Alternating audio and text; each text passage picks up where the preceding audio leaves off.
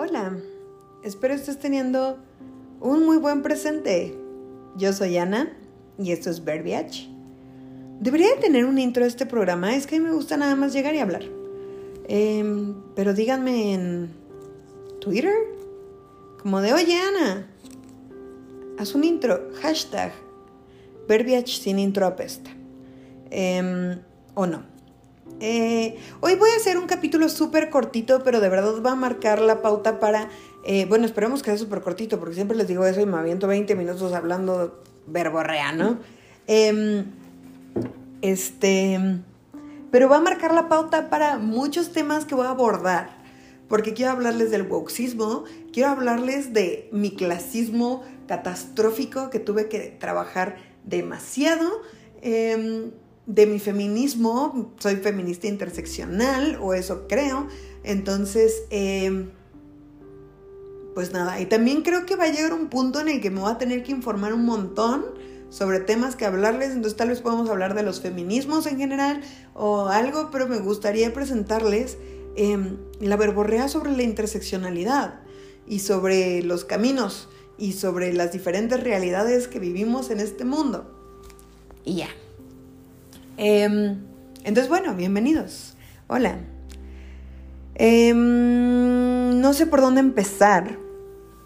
Eh, yo me topé con este concepto de la interseccionalidad hace un tiempo con una feminista interseccional que em, radica, vive, existe en Australia, que eh, pues era muy cerrada con respecto a su interseccional, o sea, interseccionalidad. O sea, era como de, si no eres feminista interseccional, no puedes unirte a este club. No puedes ser mi amiga, te odio, ¿no? Y... Y este... Y entonces, pues a mí me hizo mucho ruido y fui a Google y voy a hacer lo mismo que eh, voy a hacer en este momento. Leí la descripción. La descripción que te da Google es la interseccionalidad es una herramienta analítica que reconoce que las desigualdades sistémicas se configuran a partir de la superposición de diferentes factores sociales, como el género, la etnia y la clase social.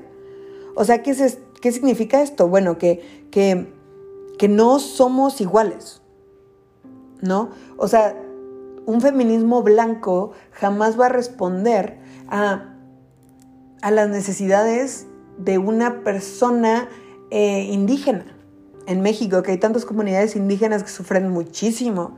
Em, no va a responder mi feminismo privilegiado, no, no reconocería, si no tuviera interseccionalidad, eh, las historias de, em,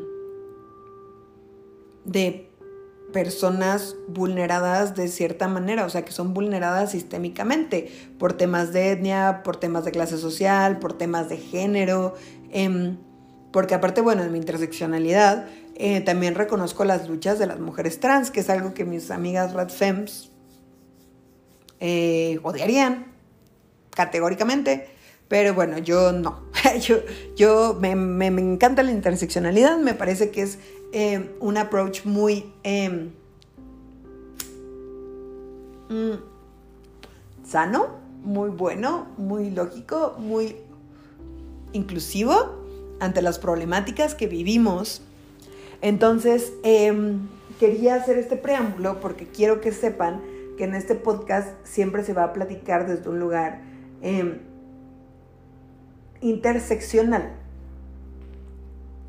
O sea, yo ya lo habrá notado, siempre platico em, de mi contexto y desde un lugar de privilegio, ¿no? Y nunca he querido em, ocultar esa realidad, ni he querido ocultar que soy una mujer privilegiada, porque bueno, si no me conocen personalmente, pues soy una mujer blanca que cumple ciertos estereotipos de belleza, otros no tanto, em, que creció en un lugar de, sumo, de, de, muchísimo privilegio, me he subido al transporte público contadas veces en mi vida, he conocido otros países, he estado expuesto a otras culturas, eh, estudié una carrera universitaria, tuve acceso a educación superior, tengo un trabajo en una empresa transnacional, o sea, realmente mi perspectiva, bueno, viene de un lugar de un privilegio fuerte, ¿no? Eh, Y aparte, bueno, realmente, o sea, no viene de un privilegio, no soy hija de Carlos Slim, no soy los güeyes que hacen TikTok diciendo Gucci, Gucci, Gucci, Gucci, pero eh,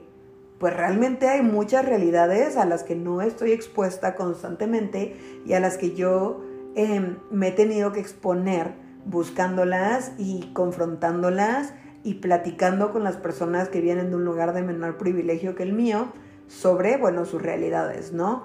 Porque inclusive cuando eh, vives en un entorno de violencia, o sea, inclusive la violencia intrafamiliar, por ejemplo, de una mujer rica, pues se ve un poco diferente a la eh, violencia intrafamiliar que vive una mujer pobre, ¿no? Porque tienen acceso a, menos... Eh, a menos privilegios en términos de, o sea, uno, de en qué condiciones vives previo a la violencia, ¿no?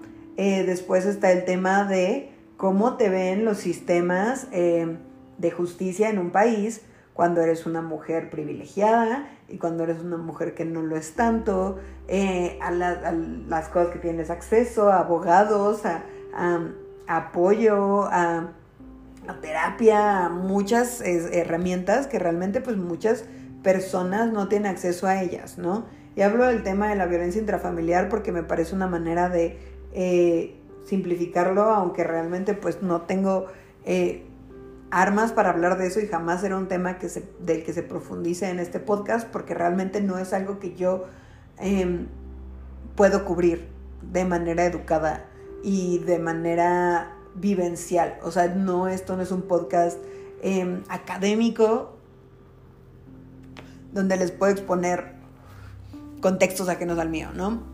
Entonces, bueno, em,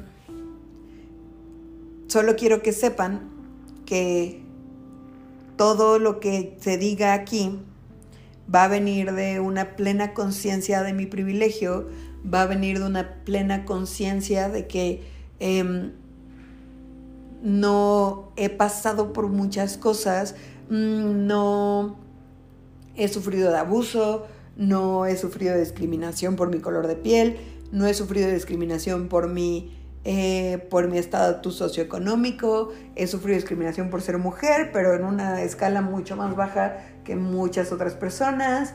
Em, pero pues sí creo que es importante visibilizar, visibilizar que hay realidades muy distintas a la mía, ¿no?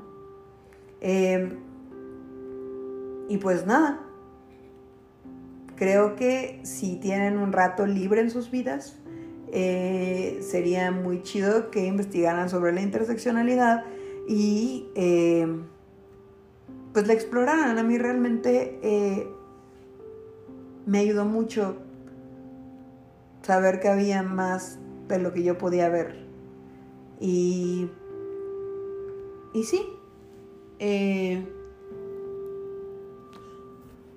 creo que eso es todo. Gracias por escuchar este breve podcast. Seguramente esta vez se acompañará de, algún podcast posterior para no dejarlos con un capítulo de 8 minutos, 9 minutos, 10 minutos.